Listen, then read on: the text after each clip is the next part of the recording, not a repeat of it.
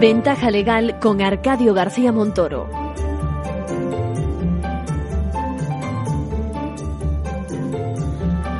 Bienvenidos a una nueva edición de Ventaja Legal tras una semana, pues eso, compleja, donde en el Parlamento Europeo se ha discutido la situación que vive el mundo de la justicia y en general el Estado de Derecho en nuestro país, en España. Bueno, fuimos testigos del enfrentamiento que sufre nuestra sociedad trasladado, pues eso, al ámbito de la Unión Europea y ya veremos cuáles son sus impresiones, las que en principio vaya a recibir ese comisario de justicia, señor Reinders, quien encarna en principio una postura objetiva, eh, pero que se ha puesto en guardia, porque recuerden que a fecha de hoy todavía no existe normativa en vigor sobre esa dichosa amnistía que lidera el actual gobierno. Bueno, desde luego es significativo que se ponga en marcha el mecanismo que estamos comentando, es decir, que se movilice el Parlamento Europeo, preocupado desde luego por la deriva que están tomando los acontecimientos políticos. Eh, por cierto, que eh, hoy, a fecha de hoy, no solo están en el punto de mira la posición frente a la judicatura, determinadas comisiones que se crean a nivel legislativo, sino también los pactos entre los partidos que están en el poder en estos momentos. Bueno, también hemos conocido esta semana la posición del Tribunal Constitucional con respecto, con respecto a aquel impuesto que se decía temporal sobre las grandes fortunas en la línea de lo que se pronunció ya frente al Consejo de Gobierno de la Comunidad de Madrid, se ha pronunciado, se han dictado sentas sentencias eh, para el caso andaluz y para el caso gallego. Luego, luego ampliamos las resoluciones. Bueno, y parece que se resuelve aquel conflicto, a ver si recuerdan, que cumple justo ahora una semana y que nos mantuvo en vilo a los seguidores de todo lo que ocurre en relación con la denominada inteligencia artificial generativa. En nuestro caso, siempre desde el punto de vista de, pues eso, de la perspectiva jurídica. Un conflicto que llevó a destituir al CEO, al ejecutivo número uno, Sam Altman, que arrastró consigo a otros eh, directivos y lo que es más, a la gran mayoría de los trabajadores de aquella empresa que es de referencia en el sector hoy por hoy. Conflicto además que llevó a tomar cartas en el asunto a la propia Microsoft. ¿no? Seguramente la primera interesada, eh, tanto por su aportación en cuanto a dotación económica, unos cuantos miles de, millones de dólares, como desde el punto de vista de participación en el accionariado, ya lo diré. Bueno, y conflicto también donde vemos eh, que cambian las tornas. A fecha de hoy parece que está de vuelta algún, bueno, todo ese equipo directivo, eh, también el, CEO, y en cierto modo también apaciguados esos ánimos, quizás porque mm, vamos a ver salir a los miembros del Consejo de Administración que tomaron aquella complicada decisión, repito, hace apenas una semana. Hoy también vamos a contar con nuestra sección habitual que nos traen los compañeros de la abogacía y en nuestra sección de manuales de crisis en tiempos de rebajas, de ofertas, donde está desde el Black Friday, el Cyber, Cyber Monday o, o las rebajas navideñas, estamos rodeados de este tipo de ofertas. Bueno, unos comerciantes se preguntan precisamente si están obligados a poner en rebaja sus productos, ¿no? Y también quieren confirmación acerca de la garantía que tienen que ofrecer y alguna cosa más. Bueno, la cuestión es que se sienten eso, presionados por los clientes ellos hacen cuentas y bueno, si se adecuan a la legalidad, leo textualmente, no tenemos margen, no nos interesa ofrecer esos descuentos que vemos en otras tiendas. Bueno, menudo problema. Bueno, también queremos hacernos eco de los 40 años que lleva en España precisamente la normativa, la implantación del respeto al medio ambiente y, y, le vamos a confirmar a una seguidora de Ventaja Legal que está trabajando en una cooperativa de profesores cuando, le vamos a confirmar que cuando esta cooperativa no tiene un buen final, perfectamente puede solicitar al Instituto Nacional de la Seguridad Social para percibir el subsidio por desempleo. La pregunta viene a cuenta de que le han comentado que precisamente esta semana el Tribunal Supremo se ha pronunciado en este sentido y quiere que se lo aclaremos. Bueno, en la segunda parte del programa contaremos con la visita de Rocío Semperi y de Lourdes del Amo, reconocidas mediadoras, también procuradoras, que también atenderán alguna cuestión de los seguidores de ventaja legal. Seguro que nos orientan acerca de las ventajas que la mediación puede eh, aportar en diferentes ámbitos. Queremos saber también qué hace falta para ser mediador, pues cómo es la función de dichos profesionales, en definitiva, sus experiencias en una sociedad cada vez más conflictiva que por lo menos está en mi sensación y donde bueno donde recurrir a la justicia es complicado lento y no siempre satisface a las partes ahora sí arrancamos ya con nuestro ventaja legal de hoy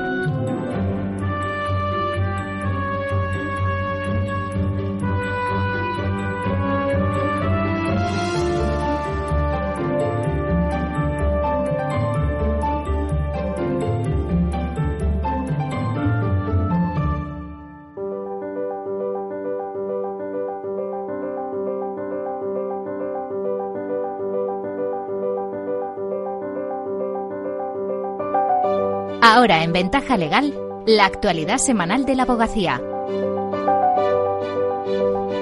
Bienvenidos Luis, bienvenida Mercedes. Hola, ¿qué tal? Hola, ¿qué tal? Saludos a todos. La presidenta de la abogacía española, Victoria Ortega, intervino el pasado viernes en el desayuno del Fórum Nueva Economía, al que asistieron el presidente en funciones del Consejo General del Poder Judicial, Vicente Aguilarte, y los ministros de Justicia e Interior, Félix Polaño y Fernando Grande Marlasca respectivamente. Ortega aprovechó la ocasión para trasladar al nuevo gobierno y al Poder Judicial las principales reclamaciones de la abogacía. En primer lugar, Ortega pidió un decidido paso adelante en la regulación de las garantías para los derechos esenciales mediante la ampliación de la preceptividad letrada en ámbitos como la discapacidad, las prisiones y la violencia de género. Además, solicitó al nuevo equipo del Ministerio que lleve a cabo una reforma integral de la justicia gratuita en nuestro país para equiparar las retribuciones al volumen de trabajo y a la calidad del servicio que se presta. En concreto, reclamó un incremento de los baremos y la inclusión de prestaciones no remuneradas hasta ahora y defendió la necesidad de una nueva ley de asistencia jurídica gratuita que transforme por completo este pilar del Estado de Derecho. Es absolutamente necesario y una ley nueva, la anterior magnífica, eso sí, pero es del 96 y ya no se adapta a la realidad actual. Tras eh, ser presentada por el presidente del Consejo General del Poder Judicial en funciones, Vicente Aguilarte, Ortega se refirió a la delicada situación de la justicia, en la que conviven el deterioro de la calidad en que se desarrollan los procedimientos con una demanda creciente de la ciudadanía y explicó que los españoles siguen confiando en la justicia a pesar de su lento funcionamiento. Prueba de ello es que el número de asuntos aumenta cada año. Victoria Ortega. En el año pasado la ciudadanía interpuso 6.700.000 asuntos ante la jurisdicción. Vemos también como dato que el Poder Judicial es el mejor valorado de los poderes. La presidenta de la abogacía también habló de la importancia de que España siga dando pasos decididos hacia la consolidación de los derechos fundamentales contemplados en nuestra Constitución. En este sentido, recordó que el derecho de defensa pertenece a la ciudadanía y que ha de ser regulado en una ley. Ortega expresó su absoluta confianza de que esta vea fin en, eh, de que esta vea la luz en esta legislatura. Le escuchamos. Efectivamente es una norma que, como decía antes, cierra el círculo de garantías constitucionales de la tutela judicial efectiva. Es la que falta por regular. Victoria Ortega también expuso la voluntad de reforzar la apuesta por la formación continua desde todos los colegios que integran el Consejo General y recordó la importancia de la especialización para dar respuesta a los mayores estándares de calidad que exige la profesión. La presidenta de la abogacía incidió en la necesidad de renovar cuanto antes el Consejo del Poder Judicial y concluyó su intervención con un llamamiento al diálogo y a la posibilidad de llegar a un amplio acuerdo, el anhelado Pacto de Estado por la Justicia. Porque creemos, creemos efectivamente poder llegar a un pacto de Estado en la justicia que en aquellos extremos que son los fundamentales queden definidos para un tiempo duradero. Eso sí, que lo pido, lo pido en nombre de la abogacía, colaboraremos con ellos y confiamos en que así se consiga.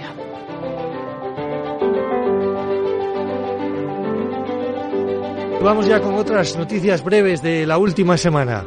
El Consejo General aprueba su presupuesto para 2024, un 1,3% inferior al de este año por la reducción del censo. Ha determinado mantener congelado el coste por colegiación en 40,63 euros a pesar de la subida del IPC y la bajada de ingresos. Perdonan una deuda de más de 5 millones de euros a la balista de una empresa de Tarragona por la ley de segunda oportunidad. El auto obliga además a los acreedores a que de inmediato den de baja a esta mujer de 50 años de los ficheros de morosos en los que estaba inscrita. Carlos Viña, reelegido decano del Colegio de Abogados de Lanzarote. Al haberse presentado una sola candidatura, la Junta de Gobierno del colegio le proclamó directamente electo y no hará falta celebrar elecciones. La última doctrina del, doctrina del Tribunal Supremo sobre delitos de competencia de los juzgados de lo penal hoy en la conferencia de los lunes. A cargo de Antonio Moral, magistrado de la Sala Segunda del Tribunal Supremo. Puede seguirse online y de manera presencial en el Colegio de Gijón, previa inscripción gratuita en formacionabogacía.es. Esto es todo por esta semana. Muchas gracias.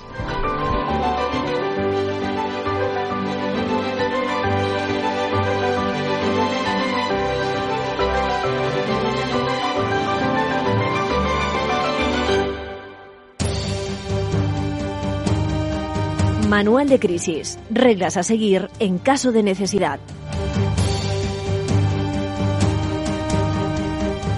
Bueno, en un entorno comercial ya les adelantaba donde nos asaltan que si el Black Friday por una parte, el Cyber Monday, las, las rebajas, cuando no son de verano, son de invierno o por Navidad adelantadas a la Navidad, o con la excusa que sea. ¿eh? Un par de comerciantes de Madrid están muy agobiados por la presión que sufren en sus tiendas, ¿no? También como distribuidores de productos frente a otros comerciantes finales, es decir, estos últimos son las tiendas de calle, ¿no? Todo el mundo quiere, dice que les hagamos descuentos, pero no tenemos margen, ¿no? Tenemos casos, dice, donde el comercio de centros comerciales, al mostrarle la negativa, nos amenazan con dejar de distribuir nuestros productos, aunque, dice, lo peor es cuando se nos presenta en tienda el cliente final y nos exige el susodicho descuento. La pregunta es, ¿es esto posible? ¿Tiene el consumidor derecho a un descuento? Estoy obligado a hacérselo. Eh, no escuchamos más que apoyo siempre al consumidor, pero no hay respuestas para el sufrido comerciante. También añade, nos gustó cómo solucionaste hace un tiempo una pregunta sobre un tema de empresa familiar, por eso ahora te preguntamos. Hombre, pues muchas gracias eh, y lo que hacéis es una, una excelente pregunta, una muy buena pregunta. Yo siento mucho esa presión que sufrís, la entiendo porque como consumidor, esto, esto es personal, me parecen exageradas muchas campañas promocionales, incluso me pregunto si, si son reales, si son incluso éticas, ¿no? Se sabe que hay, hay también algún fraude, más de un fraude del tipo subir los precios poco antes para que eh, luego sean, se puedan bajar, ¿no? O sacar al mercado stocks, eh, productos fuera de temporada, ¿no? Es proceso para esa promociones. Bueno, la verdad, y te contesto muy directamente, es que no existe esa obligación. No existe obligación de hacer ni hacer rebajas, ni liquidaciones, ni no sé qué otro tipo de promociones. Cuestión distintas que el mercado, la calle lo entienda y que se quede uno fuera. Por lo tanto, la contestación es bien clara. Decir, la verdad es que no existe obligación de hacer esas rebajas.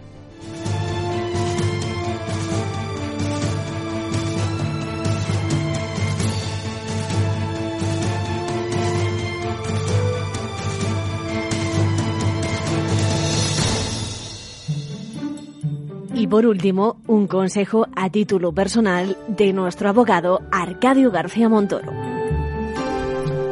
Bien, se lo adelantaba en la presentación, nos pregunta una profesora en representación de otras tantas que, que pertenece a una cooperativa dedicada a la enseñanza. Dice, eh, y leo textual, dice, las cosas no van muy bien porque los profesionales que tiraban del carro cuando se fundó este proyecto poco a poco se han ido a otras ciudades y ahora nos planteamos cuál es el futuro, aquellos que quedamos en la empresa, ¿no?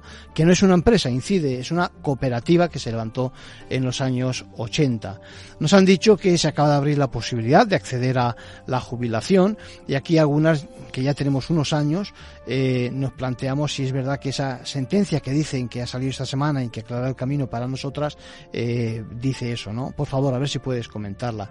Te confirmo, en efecto, os confirmo que si el caso es el de trabajadoras de una cooperativa donde la Asamblea General eh, decide extinguir la organización cooperativa, existe esa posibilidad. Eso es lo que ha ocurrido en este caso y que ha conocido el Tribunal Supremo. Eh, acto seguido, lo que ocurrió en los hechos de esta que dieron lugar a esta resolución es que una vez que se decidió extinguir la organización cooperativa, la, la, profesora se dirigió al Instituto Nacional de la Seguridad Social con el fin de obtener la jubilación, en este caso de carácter anticipado. Bueno, lo que sucede es que el Instituto Nacional de la Seguridad Social les dijo que no podía ser porque no habían cobrado previamente una indemnización y se trata de una reacción quizás eh, desde mi punto de vista exagerada y seguramente provocada por el temor a, prever o la idea de prever tantos casos de fraudes que mm, posiblemente se puedan dar. Pero claro, no parece adecuado en este caso. Y no parece adecuado cuando además se había acreditado precisamente que la marcha de la cooperativa no era precisamente buena. ¿eh? Eh, se había acreditado además también que se daban esas cuentas negativas y sobre todo que se habían quedado sin ocupación, es decir, contra su voluntad los trabajadoras, las trabajadoras, eh, socios de la cooperativa. Por lo tanto, por lo tanto, la justicia finalmente ha decidido que procedería que se beneficiasen eh, de las prestaciones por desempleo. Hay que matizar que se trata, ojo, de socios trabajadores de una cooperativa de trabajo asociado. Por lo tanto, eh, te confirmo, os confirmo que el Tribunal Supremo ha establecido que no se puede rechazar una solicitud de jubilación por no haber percibido la indemnización previamente. Si como apuntas, que creo que es vuestro caso, es decir, vuestra voluntad como trabajadoras está totalmente al margen ¿eh? de la causa extintiva del proyecto, además el texto del Tribunal Supremo en su sentencia, ¿eh? Eh, tenéis derecho a ello. Os paso por privado ese texto y la referencia a la resolución que podéis llevar perfectamente en la visita que hagáis al profesional del derecho que os asista si decidís dar el paso cuando por lo que apuntas hay además también pérdidas económicas. Mucha suerte.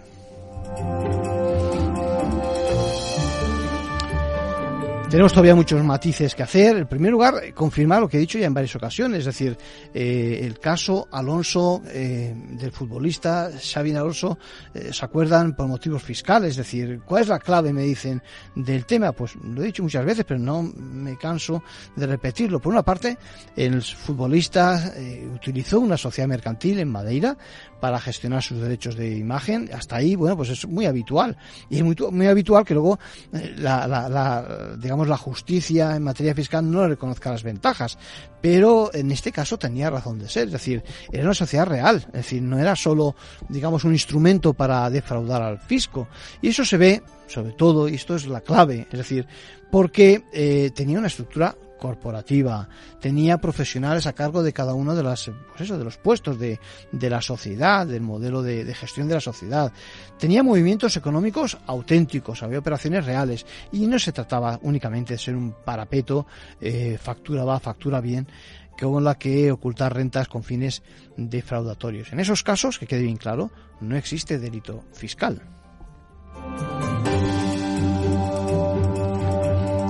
Y esta semana también conocimos que, lo apuntaba antes, no han prosperado los recursos de inconstitucionalidad presentados por la Junta de Andalucía y la Junta de Galicia por ese denominado impuesto temporal de solidaridad sobre grandes fortunas.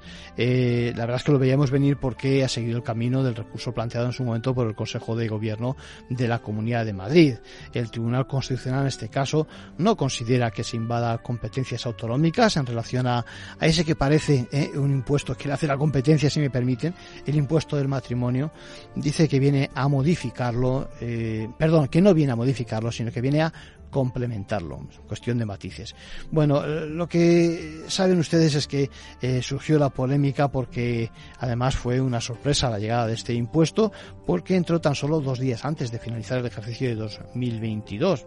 Ya saben que ahí está el tema de, de fondo de la planificación en materia presupuestaria, el derecho a que, bueno, pues exista esa, eh, digamos, seguridad jurídica eh, y otros aspectos que además se discutió si fue también la forma en que ha llegado ese impuesto hasta nosotros, ¿no? Fue introducido mediante una enmienda a la tramitación de una proposición de ley para procurar ingresos públicos tras lo que hemos vivido, la crisis energética y de precios como consecuencia de la guerra de Ucrania. En estos momentos el Tribunal Constitucional considera que esa enmienda, por razón de la homogeneidad, tratándose de otros impuestos, pues da cabida precisamente a esta modificación, a este, a este impuesto que decimos. Eh, por lo tanto, poco recorrido parece que en sede de justicia y de tribunales le queda a los que están en contra del impuesto de grandes fortunas en términos eh, coloquiales.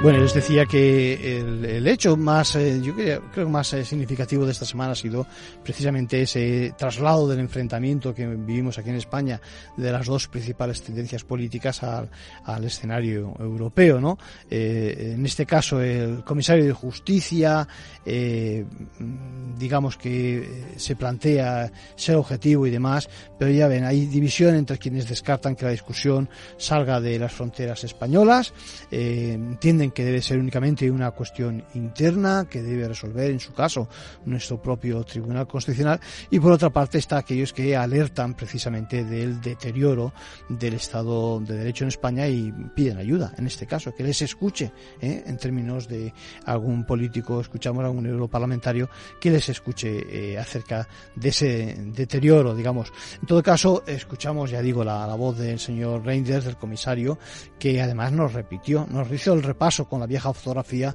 que Europa hace de nuestras deficiencias, las deficiencias de nuestro modelo, y, bueno, y, persistió en la intención de seguir con la lupa puesta precisamente en nuestro país.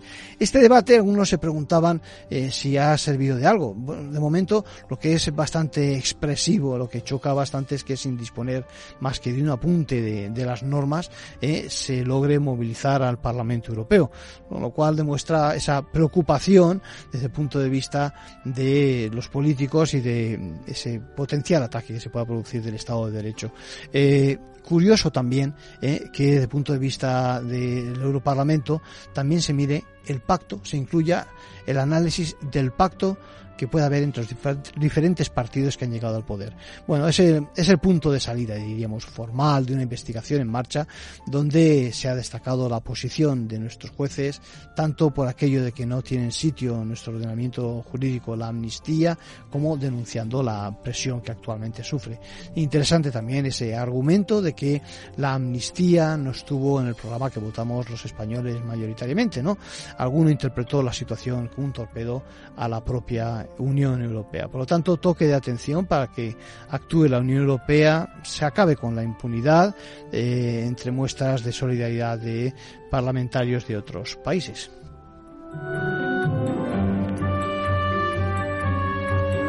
Bueno, y como les apuntaba, las novedades del caso Sam Altman y OpenAI, eh, bueno, al final el asunto parece que vuelve otra vez a su cauce inicial y vamos a ver cómo evoluciona.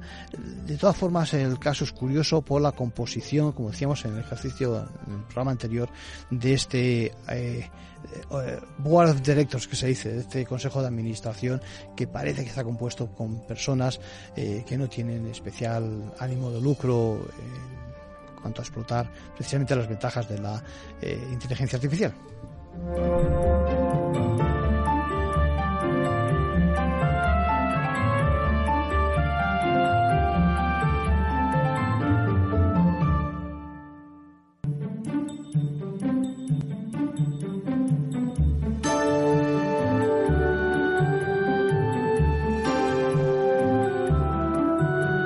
La entrevista, escuchar, es compartir conocimiento.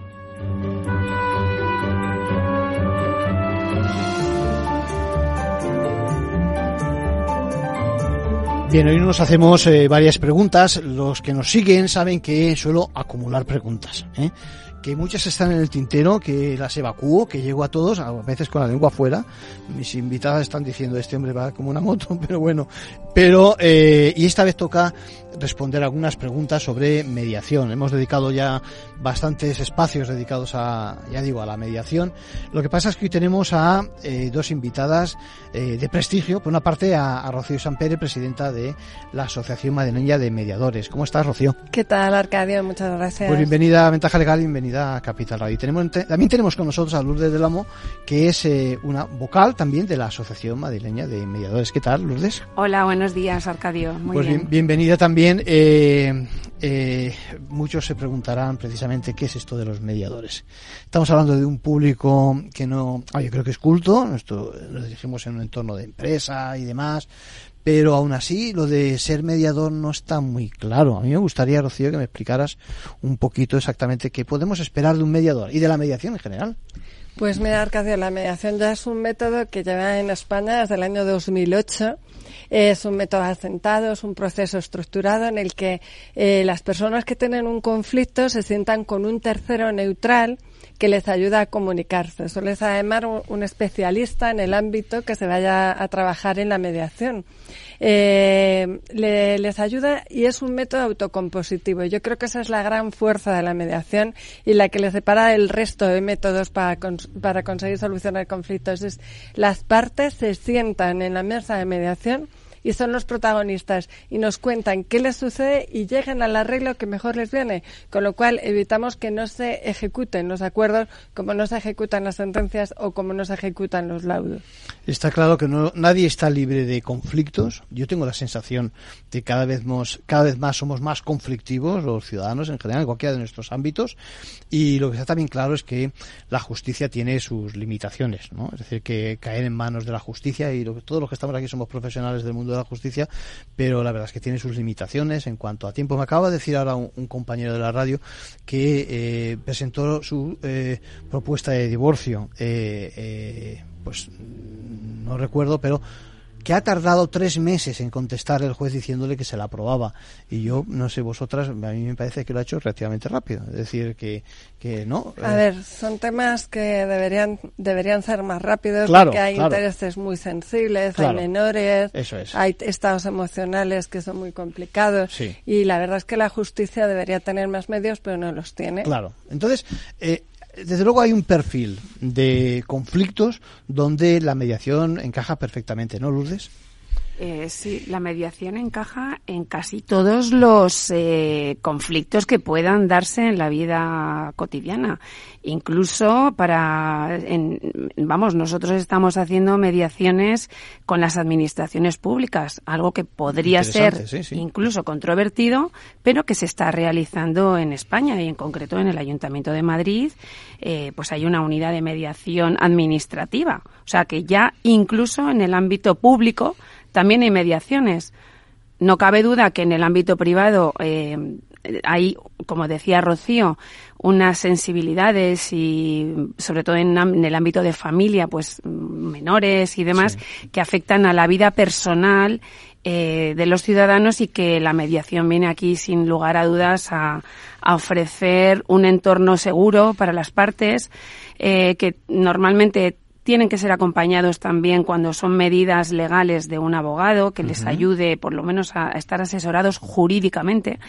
Y eh, pues no cabe duda que una vez que llegan a este acuerdo eh, ya hay unas estadísticas mm, publicadas en el Ministerio de Justicia que están al alcance de todos, que el 76% de las mediaciones que se hacen en, en familia llegan a un acuerdo y, y solo el 10% de las que no llegan a un acuerdo, porque incluso mm, aunque no se lleguen a un acuerdo en vía de mediación, luego sí que se alcanza un, un acuerdo eh, de esas mediaciones fuera de la mediación y solamente cuando no se llega a ese 10%, eh, eh, se ve que todas las demás, o sea, el casi el 90% de los, de, digamos, de las situaciones que se, llega, se llevan a mediación, con o sin acuerdo, cuando llegan a un acuerdo incluso fuera de la mediación, se cumplen. O O sea, solo hay un 10% de incumplimientos. Sí, eso, desde luego, eso es un acierto. Es decir, que, que si, se tomete, si te sometes, sometes no sé si es la palabra, pero que si aceptas la mediación,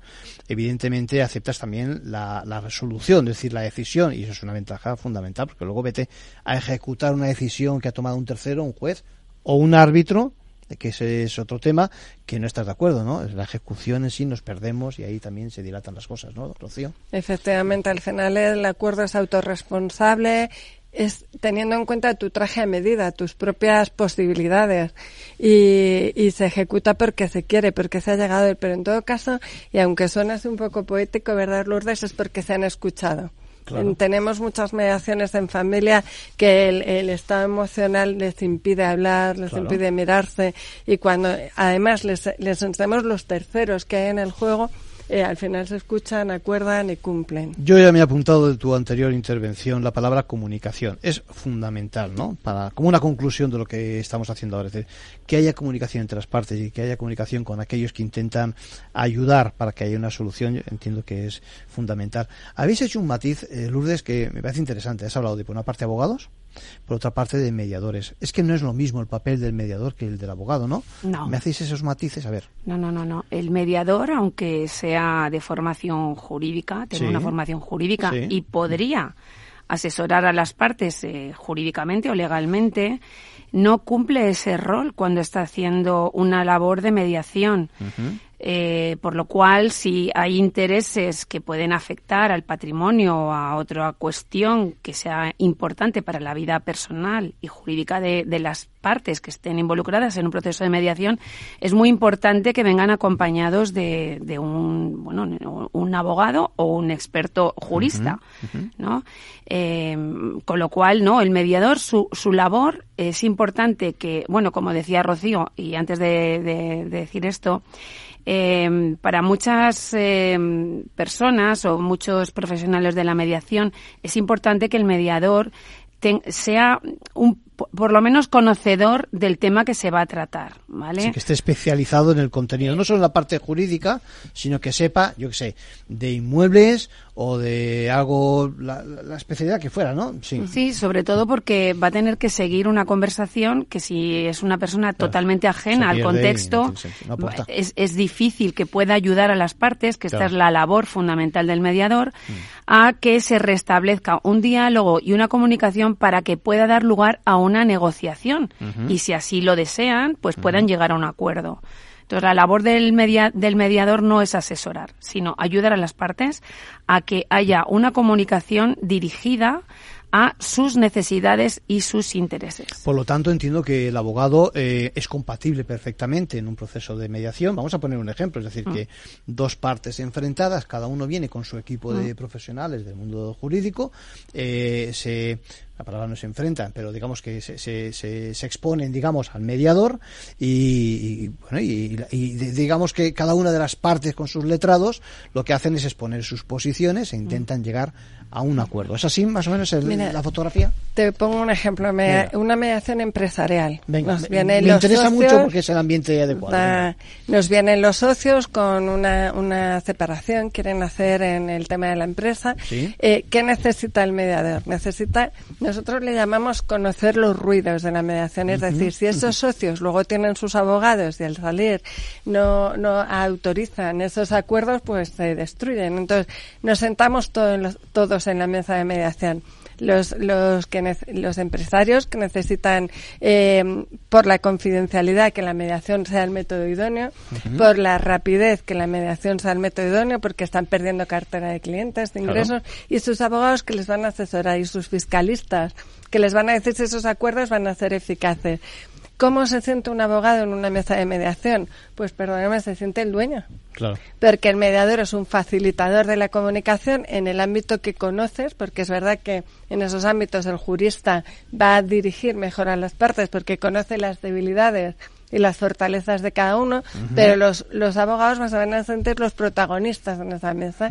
A nosotros nos escribió en nuestra revista Palabra de Mediación un abogado que estuvo en una mediación empresarial nos decía, me he sentido Dios. en la mediación. Me sentido, eh, cuando más me preguntan, más que cuando estoy en un juzgado, porque es esencial, los abogados son esenciales. Te sientes protagonista en el sentido de que yo creo que primero también te escuchan por una parte y te entienden y al final los abogados también cuando entramos en un conflicto sabemos hasta qué punto tenemos razón. Es decir, que el mediador yo creo que lo que hacéis precisamente es decir, oye, tampoco te pases que en esa parte eso es un exceso, que si estuviéramos ante un tercero, no sé si le llamamos juez o como árbitro llegado el momento, igual pides de más, etcétera. Aquí las cosas tienen que ser más claritas, ¿no? Sí, además te voy a, te voy a decir algo más. Ahora mismo estamos en el ciudadano responsable, tecnológico, con respuestas a, tiempo real, que pide segundas opiniones y que cuando quiere algo se lo exige a su abogado. Independientemente de que el abogado a veces que sabe que no es la solución idónea, pero si quiere el cliente... Ese escenario lo hemos comentado aquí, vamos, el cuñado de turno que explica unas cosas que no sabemos cómo salir de ellas cuando son mentiras. Sí. Efectivamente, en mediación sale en la mesa que es confidencial, absolutamente confidencial, sale esa, esa solución es idónea y los abogados hablan y los, los mediados lo aceptan, así que se, se nota muchísimo, ¿verdad? El protagonismo del abogado en mediación, sobre todo de ámbito empresarial, sobre todo. Sí, y además, Rocío, en el ámbito empresarial es fundamental que haya un abogado, porque las empresas, eh, no solamente en temas de separación, sino cuando tienen algún conflicto, entre, entre ellas mismas, entre proveedores y demás. Los abogados son los que asesoran por aquí bien, por aquí mal. Las protagonistas son las partes siempre. Pero cuando se quiere llegar a un acuerdo, que lo normal es que en el ámbito empresarial, si las... Hay que, ser, hay que ser eficaz, evidentemente eso es. Efectivamente. Esto es como el otro día comentaban en la Cámara de Comercio un una, una mediadora, bueno, la presidenta de la Cámara de Comercio, eh, perdón, la presidenta de la Corte de Mediación de la Cámara de Comercio, Marlene Estevez, decía, bueno, es que yo a mis clientes eh, les digo, ¿qué preferís? Eh, ¿Llegar a un acuerdo en dos meses y que os cueste, no sé, lo que sea, lo que sea o llegar o que el, un juez te dé o no la razón o emita una sentencia que a lo mejor ni siquiera es lo que tú estabas pidiendo en tres o cuatro años por el mismo importe. Por el camino es que te has muerto. Es decir, por el camino evidentemente te consumes. Y luego además hay otro tema, hay un tema también importante es el del prestigio. Es decir, mm. cómo, sobre todo en estos conflictos internos y demás, eh, digamos que se encalla o se enquista, digamos, el tema y, mm. esos perjuicios hay que tenerlos en cuenta, ¿no? No se valoran directamente, pero evidentemente son graves. Yo la última mediación en materia de empresa que he hecho eh, estaba perdiendo. Eh, el tema de la empresa, la estaban perdiendo, porque en el conflicto que había entre los socios estaban dividiendo la cartera de clientes, pues estaban bajando los ingresos y, tuvimos soluciones hiperflexibles, que es lo que te puede dar la mediación, además de la rapidez y la economía. Por ejemplo, subastamos en la mediación los clientes con los abogados delante hicimos como una subasta con una mano objetiva y ahí mismo salimos en el acuerdo con la división de la cartera. Bueno, fíjate, eh, os he traído un poco engañadas porque tengo un par de preguntas, ¿vale? Sí, sí, y, y, en ese sentido yo creo que vamos a ver, cómo si superáis la prueba. ¿eh? Yo creo que sí mediana, algo más que medianamente, por hacer una, una broma, ¿no? Eh, hay un escenario como es el de eh, las, las propiedades, ¿eh? la propiedad horizontal, los compañeros, los vecinos, donde siempre existe conflictos, ¿vale? Y me preguntaban eh, unos oyentes si existe alguna forma de mediar también para ese tipo de conflictos entre vecinos. ¿Qué os parece? ¿Quién me contesta? Yo te contesto yo porque la respuesta es un rotundo sí.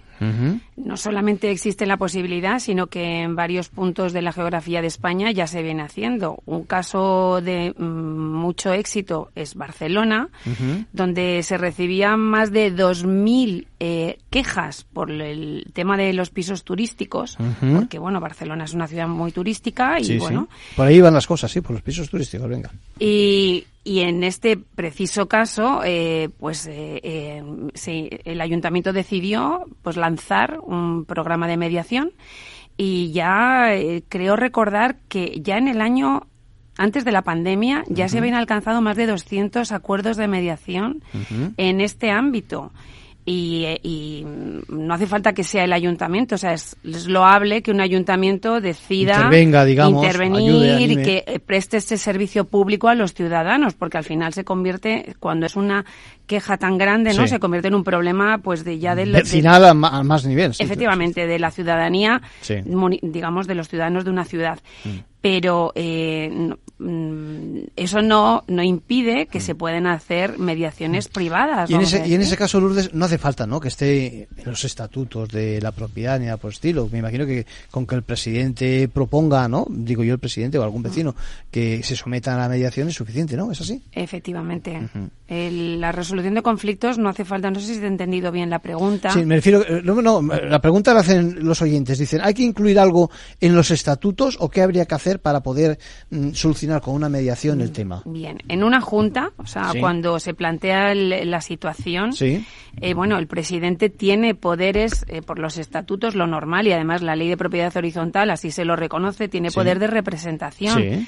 Pero mm, si me preguntaran a mí no como mediadora, sino como abogada en este sentido, yo sí que asesoraría a las comunidades de propietarios que hicieran una asamblea y que autorizaran para que todo el mundo estuviera de acuerdo. Que decidieran que... Eso es. ¿Por qué? Porque si se llega a un acuerdo, eh, lo que permite la ley de, mediación en asuntos civiles y mercantiles es que, precisamente para este ámbito, que sería civil, es que se pueda elevar a público. ¿Eso qué quiere decir? Que ese acuerdo, eh, si se eleva a público, que es una potestad que tienen las partes que están involucradas en un proceso de mediación, tiene los mismos efectos o eficacia jurídica que puede la fuerza ejecutiva de una sentencia. Vamos a traducirlo del a, a, público, es decir, que se refleja luego en una escritura. Es así, eh, ante un notario. Eso es, efectivamente. Y evidentemente, y que acto seguido eso se pueda decir que se ejecute, es decir, que se ponga en práctica. Eso es, lo que estás diciendo. Eso es. Si alguien no cumple el acuerdo, pues es que directamente eh, se podría ir incluso a otra mediación para llegar a un acuerdo o directamente acudir al auxilio de un juzgado, pero ya en ejecución. Rocío, ¿quieres decir algo? Sí. Sí, yo quería apuntar a lo que nos dice Lourdes, que la mediación es voluntaria, siempre es voluntaria. Lo que puede haber es una cláusula de sumisión, en que las partes digan, vamos a ir a la mediación aunque no nos quedemos en ella, por lo menos a lo que llamamos premediación o sección informativa. Para eso sí que es bueno que haya un acuerdo de la comunidad de propietarios de que cualquier conflicto en general, que surja, no solo para ese concreto, como apuntábamos, efectivamente, tengan que acudir como momento previo a la mediación. Luego la mediación, si estando en ella no quieres seguir, te retiras cuando quieras. Los mediadores siempre tenemos la palabra voluntariedad en los labios. Con estos temas de estatutos, bueno, las sentencias son muy contradictorias. Hay quien dice que se pueden modificar, limitando los derechos de la propiedad o de los inquilinos. Hay otras que dicen que no. Barcelona está más, más modernizada en este tema, pero la mediación siempre cabe. Cabe con el propietario, cabe con el inquilino para resolver problemas. Yo creo que les podemos contestar que si creen en la mediación, que muchos creemos en la mediación, perfectamente podían tenerlo como la norma primera para poder solventar un conflicto, ¿no? Y mm. tanto eh, si lo deciden para un caso concreto como en general, eh, perfectamente se pueden mm. someter, es que someter yo no creo que no es la palabra correcta, pero bueno, a admitir, ¿no? Voluntariamente decir, vamos primero a ver si alguien logra ponernos de acuerdo, ¿no? Antes que otra cosa, ¿no? Lo que llamamos fase de conquista. Fase de conquista, o sea, convencer, digamos. Sí, sí, sí, sí, está, eso está muy bien, esa fase de conquista, me estoy apuntando sobre la marcha. Bueno, otra pregunta, eh, conflicto de herederos. Este es un conflicto que yo creo que en pocos sitios no, no se produce, ¿no? Y en este caso, eh, también la pregunta es si hay recorrido, me dicen, para una mediación. Y, luego además dicen también, ¿y si no quiere alguna de las partes, qué hacemos, Rocío? A ver, yo creo que son el mayor número de casos que llevamos a mediación son por temas de, divisiones de herencia o de adjudicaciones de herencia. Cuando esos que son o han sido familia no se ponen de acuerdo y entra de lleno la mediación en su estado puro, ¿verdad? Eh, es además el tema más económico. Si nos vamos a un pleito, vamos a tener que pedir periciales, vamos a tener que sacar a subasta, los bienes se van a depreciar y, y, además yo pongo así como escenario que al final lo que han conseguido aquellos que nos dejan esos bienes pues se pueden se puede ir en el camino. Entonces, cuando en esa fase de conquista de los mediadores les contamos todo el perjuicio económico y emocional que van a tener en una relación que se supone que van a, tener que seguir con ella, ¿no? Porque son hermanos, son sobrinos, son nietos, la mediación cobra su máximo protagonismo. Eso Nosotros hemos sí. Sí, perdón, sigue, sigue, sigue. No te decía que, que eso sin perjuicio de que, y si no hay mediación y por lo tanto se soluciona en un tiempo razonable, igual quien llega a algún tipo de solución no son esos herederos, sino son los herederos de esos herederos. Lo digo por el tema de los plazos en la justicia y demás, ¿no? Sí, hay que siempre en el tema del pleito hay quien quiere dilatar y quien quiere resolver. Y el que quiere dilatar nosotros le tenemos que decir que tiene a su favor en la mediación y a veces puede hacer un perjuicio económico, a veces el que quiere resolver le puede dar algo más, el que quiere dilatar, o sea, ese, es el, escenario de la mediación. Eh, yo las mediaciones que he llevado en divisiones de herencia, todas las hemos conseguido sentar, incluso te voy a contar, Arcadio, a uno leyéndole una poesía. A ver, a ver, vamos a ver. Leyendo una poesía, nosotros cuando nos enfrentamos a ver conflictos de herencias entre hermanos, yo he tenido uno que eran registradores, notarios, eh, y el problema era la comunicación desde pequeños. O sea, el que le tiró al pilón y que ya no quería saber nada de sus hermanos y que le quería perjudicar. Se lo guardaba ahí y todavía estaba en resquemoro, no sé cómo decirlo, ¿no? Sí, sí, pero además un jurista de renombre y, dice, es que me tiró al pilón y ahora es el momento en que yo no quiero llegar al acuerdo y te sientas con él, tomas un café, le lees una poesía, te abres, te entregas como hace el psicoanálisis, además puro estudio Gendlin, nosotras eh, siempre eh, los, los, mediadores, las herramientas que tenemos es de comunicación y, es de emociones, ¿no? Sí. Y luego, ¿cómo somos el género humano? Eh? eh? Eh, si se pudiera echar tiempo atrás, marcha atrás, de haber aparecido cinco minutos después del pilón, igual la vida habría sido distinta para esas personas, ¿no?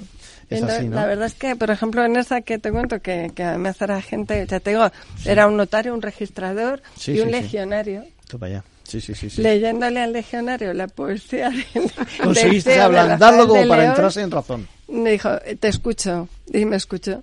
Y, y, entonces entramos en razón dándonos. Es decir, ahí llega el tema fiscal. Necesitábamos un fiscalista que se sentara a decirnos qué perjudicado o qué beneficiaba unos a otros, porque nosotros lo que tenemos que hacer son acuerdos efectivos.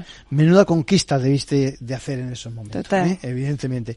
Eh, ¿Cómo está la mediación en estos momentos? Es decir, ¿hay una legislación? ¿Hacia dónde, hacia dónde vamos? Es decir, porque no hay una, no hay una norma, ¿no? Eh, o sí la hay. Nosotros tenemos una ley estatal, que es la Ley 5 del 2012. Además, las comunidades autónomas han legislado y estamos en espera de una ley de eficiencia que ya está en el Congreso, que ahora que ya tenemos ya tenemos gobierno, suponemos que saldrá la ley de eficiencia procesal eh, que tiene eh, en, trámite de enmiendas, todas las enmiendas fueron a favor de que la mediación saliera. Nos incluyen en un saco que estamos con otros medios adecuados de solución de controversias, mm. pero estamos contentos, ¿no? Porque al final la mediación será un método más y nosotros creemos que será el protagonista. Claro, además es que eh, yo creo que en una sociedad que democráticamente ya no sé, ¿Es madura, es, efectivamente ya es madura. El, bajo mi punto de vista, el dejar que un tercero resuelva tus conflictos, que muchas veces todo tiene, eh, digamos, efectos en el ámbito jurídico, pero muchas veces los conflictos, o en su mayor parte, son de tipo de vamos, de comunicación. Sí. Eh, y, se llevan las cosas al ámbito personal, ¿no? efectivamente. Y se puede resolver muy bien en mediación, para nosotros, que somos el, bueno, la Asociación de Mediadores, es, la opción que consideramos bueno, no, no, voy a ponernos la primera opción para vosotros. La primera opción sí, es que no quiero competir porque todas las no siempre la mediación puede ser la mejor opción, pero para nosotros en la mayoría de los casos lo es. y, y, bueno, pues yo creo que, que la gente eh, hoy en día, mucha ciudadanía desconoce lo que es la mediación directamente. Pues el que ya haya un apoyo legislativo para que invite a las partes. Es una forma, es una forma ya de, ¿no? de, entrar con buen pie, Exactamente, que, que la gente diga, bueno, es que yo puedo resolver esto en dos meses o tres meses y no en cinco años y encima terminar mal. Con el contrario, en la mediación no hay contrarios, hay partes, todas son iguales. Claro, claro. y, y, alcanzar un acuerdo, bueno, pues eh, que esté en mis manos, que yo haga el mayor esfuerzo por eh, llegar a un acuerdo.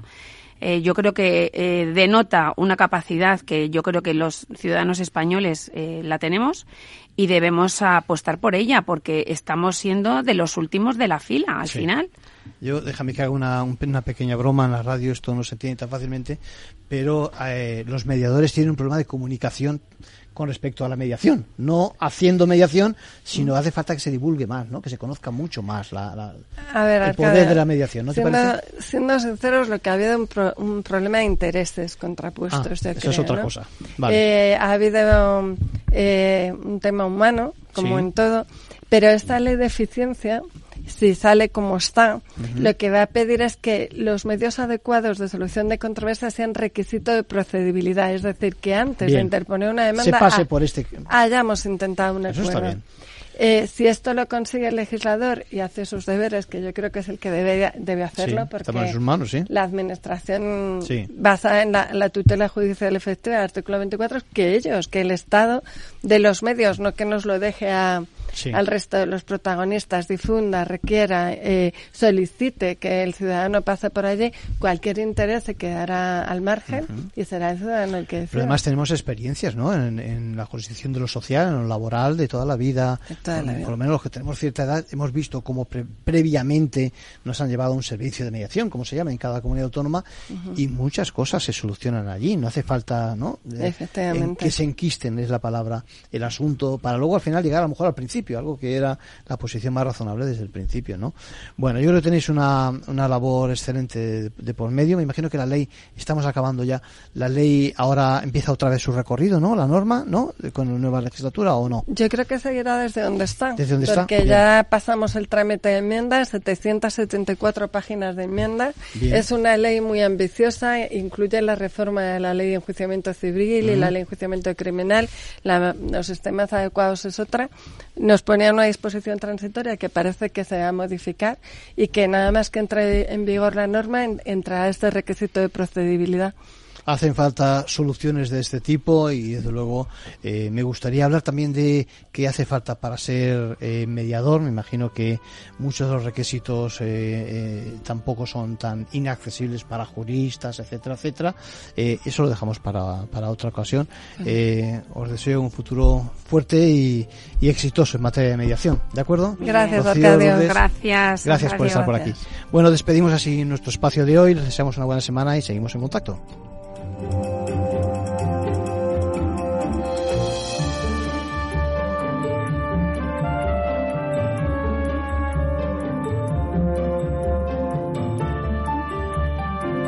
Ventaja legal con Arcadio García Montoro.